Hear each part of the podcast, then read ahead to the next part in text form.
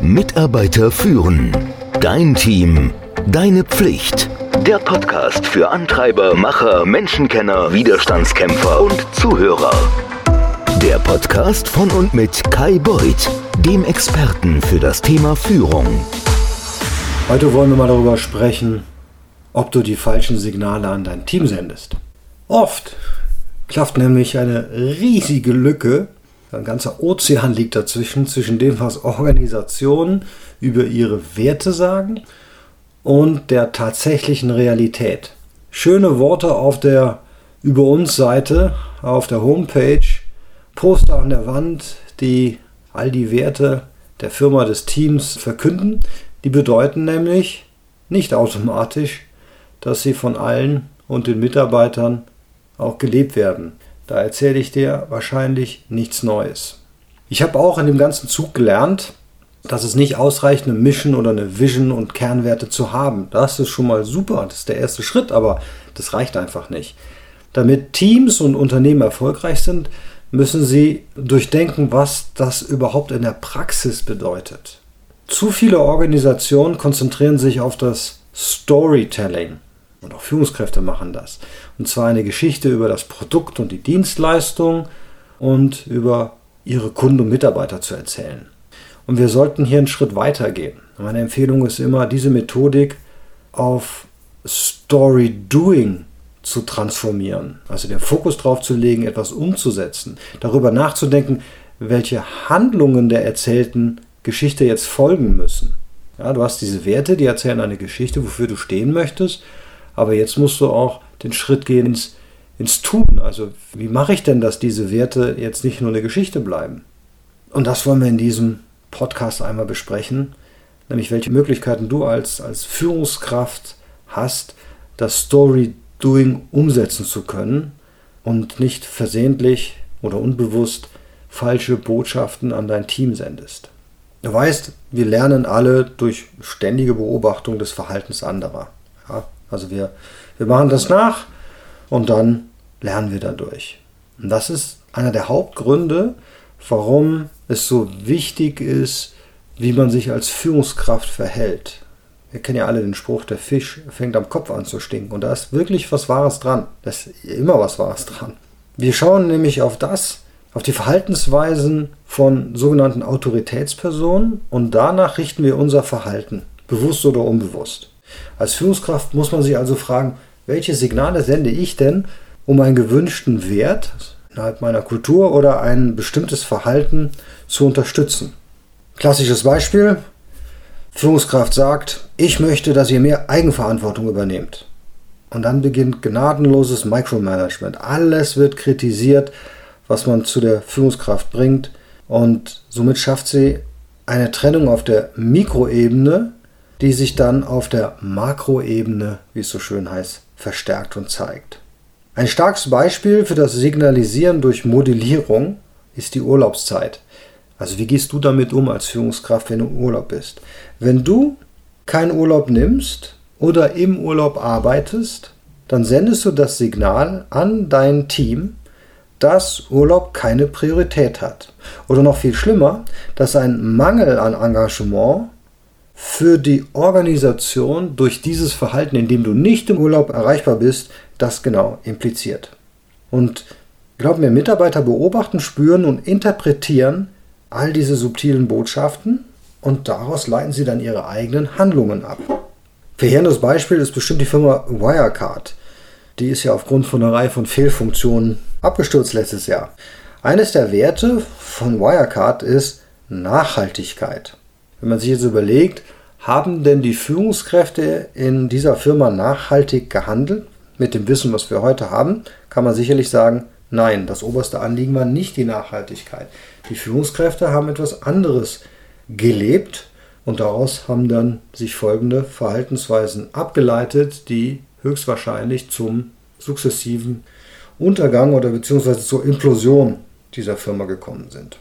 Du musst dir also die Frage stellen, signalisierst du eigentlich richtig? Und da gibt es zwei Möglichkeiten, die ich dir an die Hand legen will, sodass du mal prüfen kannst, bin ich eigentlich das Role Model, was ich sein sollte? Die Frage, die du dir stellen musst, ist, verhalte ich mich so, wie es den Werten entspricht und bin ich auch bereit, mich so zu verhalten? Ich gebe dir mal ein Beispiel. Du denkst darüber nach, dass jetzt am Ende von Covid-19, hoffentlich am Ende, alle wieder zurück ins Büro kehren müssen. Du sagst deinem Team, Gesundheit und Sicherheit sind von entscheidender Bedeutung für dich.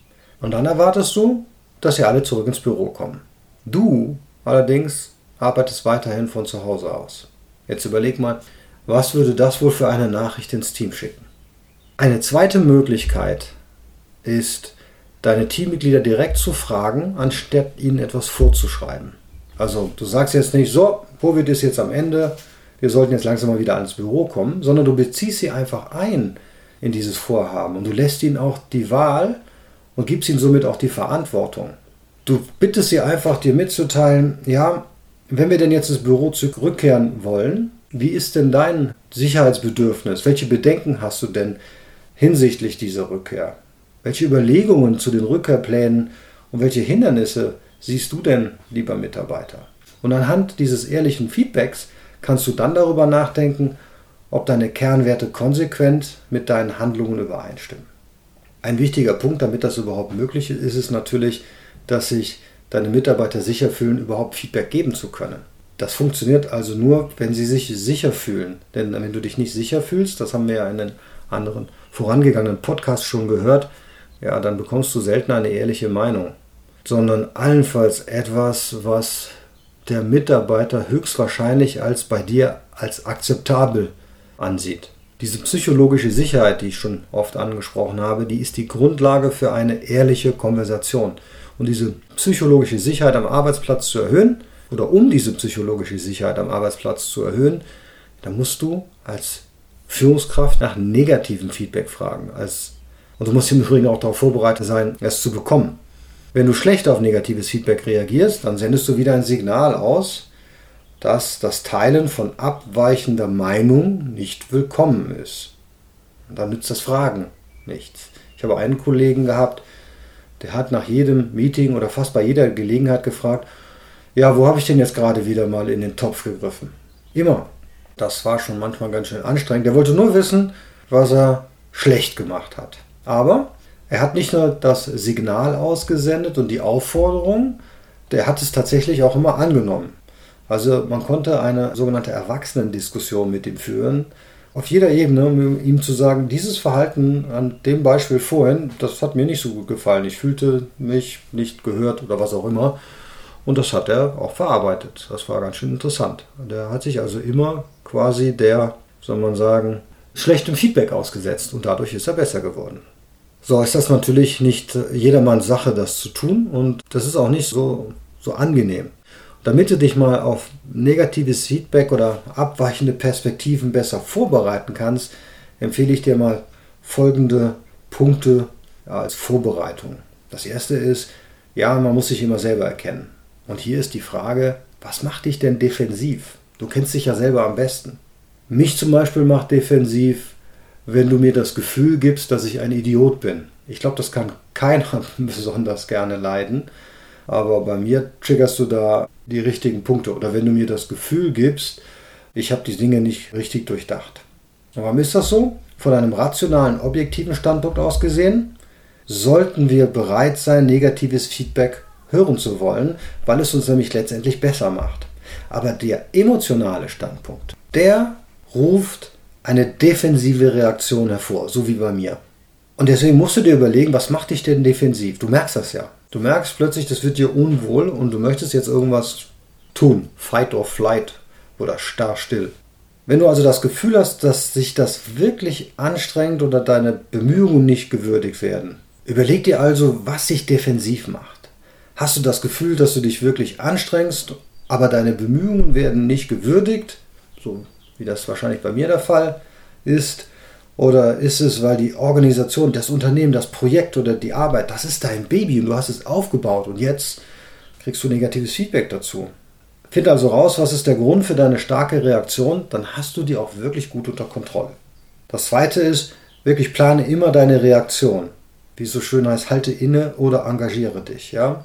Um die anfängliche Neigung, defensiv zu sein, zu reduzieren, da musst du dich darauf vorbereiten, dass wenn dieses Gefühl aufkommt, dem nicht nachzugeben. Nachdem du das Feedback erhalten hast, nimm dir wirklich einen Moment Zeit, halt inne, konzentriere dich drauf und lass alle, wie soll ich so schön sagen, defensiven Instinkte los. Lass deinen Mitarbeiter oder deinen Feedbackgeber wissen, dass du das Feedback zu schätzen weißt, dass du darüber nachdenken willst und dass du vielleicht in Kürze darauf antworten möchtest. Und wenn du nicht bereit bist, dich nicht bereit fühlst, dich so auf so eine Problemlösung einzulassen, dann frag einfach nach mehr Input. Zum Beispiel, danke, dass du das gesagt hast. Hast du denn schon darüber nachgedacht, wie ich oder wir das Problem angehen können? Also du könntest dein Gegenüber einladen, dich zu coachen oder zu trainieren bei dem Punkt. Kommen wir nochmal zurück auf unsere Pandemie. Es wichtig ist, wahrscheinlich starke und explizite Signale zu senden. Wir alle befinden uns im Moment der Isolation oder in der ja, physischen Social Distancing heißt es ja eigentlich. Da müssen wir als Führungskräfte die Stärkung des Gemeinschaftsgefühls egal wo intensivieren. Also es spielt ja keine Rolle, wir sehen uns alle nicht mehr. Und um dies zu tun, schlage ich vor oder was ich mache ist, ja, du musst mehr kommunizieren. Du musst mehr, wie soll ich sagen, nachfragen. Du musst das Team mehr als einmal die Woche, auch wenn es auch nur kurz ist, zusammenführen. Die müssen sich wiederholt austauschen können. Und wenn du von deinem Team hören willst, du willst Feedback haben, dann müssen sie auch von dir hören. Ja, was meine ich damit? Setz einfach mal kurzfristig ein Meeting an. Ruf mal einfach jemanden an. Und ganz wichtig ist, besonders in Zeiten wie diesen, da wollen Mitarbeiter mehr von der Führung hören. Viel mehr als sonst. Wenn du jetzt nicht die Story kreierst, das Narrativ, wie es so schön heißt, dann glaub mir, bauen deine Mitarbeiter ihre eigene Geschichte. Und aus Erfahrung ist das Narrativ, die Geschichte, die du selbst erschaffst, sehr oft fokussiert auf die Probleme, Herausforderungen und Schwierigkeiten, weniger auf das Gute. Wir Menschen neigen alle dazu, die schlimmsten Interpretationen anzunehmen, anstatt die positivsten. Ich gebe dir mal ein Beispiel, das du vielleicht schon hattest, früher, als wir noch fliegen konnten. Das verdeutlicht es. Es ist die Metapher des Fliegens in einem Flugzeug. Ja? Du sitzt drin und das Flugzeug, das gerät in Turbulenzen. Dein Gehirn baut sofort eine erschreckende Erzählung über das auf, was jetzt passiert ist oder passieren wird. Oh Gott. Je nachdem, wie du gebaut bist, also geistig, wird es halt schlimmer. Und auch ich habe schon sehr oft in Flugzeugen gesessen, die durch Turbulenzen gegangen sind. Und zwar länger als drei Minuten. Meistens passiert mir das immer, wenn gerade die Drinks serviert werden. Sodass man dann das Getränk in einem Zug leeren muss, damit man es nicht über die Klamotten von sich verteilt.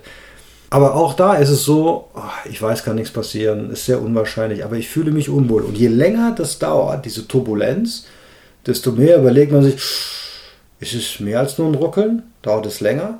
Und erst wenn der Pilot über den Lautsprecher sagt, dass alles in Ordnung ist, dann entspannt man sich wieder. Und das ist auch die Rolle einer Führungskraft in so einem Moment weiterhin zu kommunizieren und deine Mitarbeiter darüber zu informieren und zu inspirieren, dass alles in Ordnung ist, was das Unternehmen gerade tut. Die Mission, die Vision, die Werte des Unternehmens oder des Teams zu verstehen, ist super wichtig. Diese Geschichte an das Team zu kommunizieren, ist entscheidend. Aber wenn du als Führungskraft nicht in diese Geschichte einsteigst und analysierst, wie du die denn jetzt zum Leben erwecken kannst, dann wirst du höchstwahrscheinlich Signale an das Team senden, das zu dem führt, was ich am Anfang gesagt habe, die Kluft zwischen Absicht und Realität. Und unabhängig davon, ob sich die Mitarbeiter verpflichtet fühlen, in dieser Zeit der Unsicherheit an ihrem Arbeitsplatz zu bleiben oder nicht, wenn sie sich engagieren, sind sie eher bereit, ein besseres Ergebnis zu liefern, produktiver zu sein. Wenn Mitarbeiter die Integrität ihres Unternehmens vertrauen, auch ihres Teams und eine gute Beziehung innerhalb des Teams haben, also dieser Arbeitsgemeinschaft, ja, dann werden sie sich viel eher dazu bereit fühlen, eine bessere Leistung zu erbringen.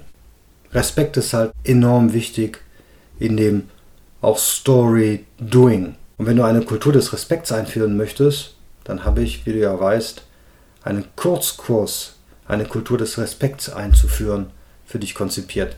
Das ist in den Shownotes für dich verlinkt. Wenn es Fragen gibt, Gerne über Slack oder schick mir eine E-Mail. Dankeschön. Mitarbeiter führen. Dein Team.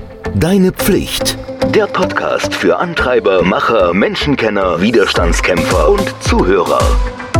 Der Podcast von und mit Kai Beuth, dem Experten für das Thema Führung.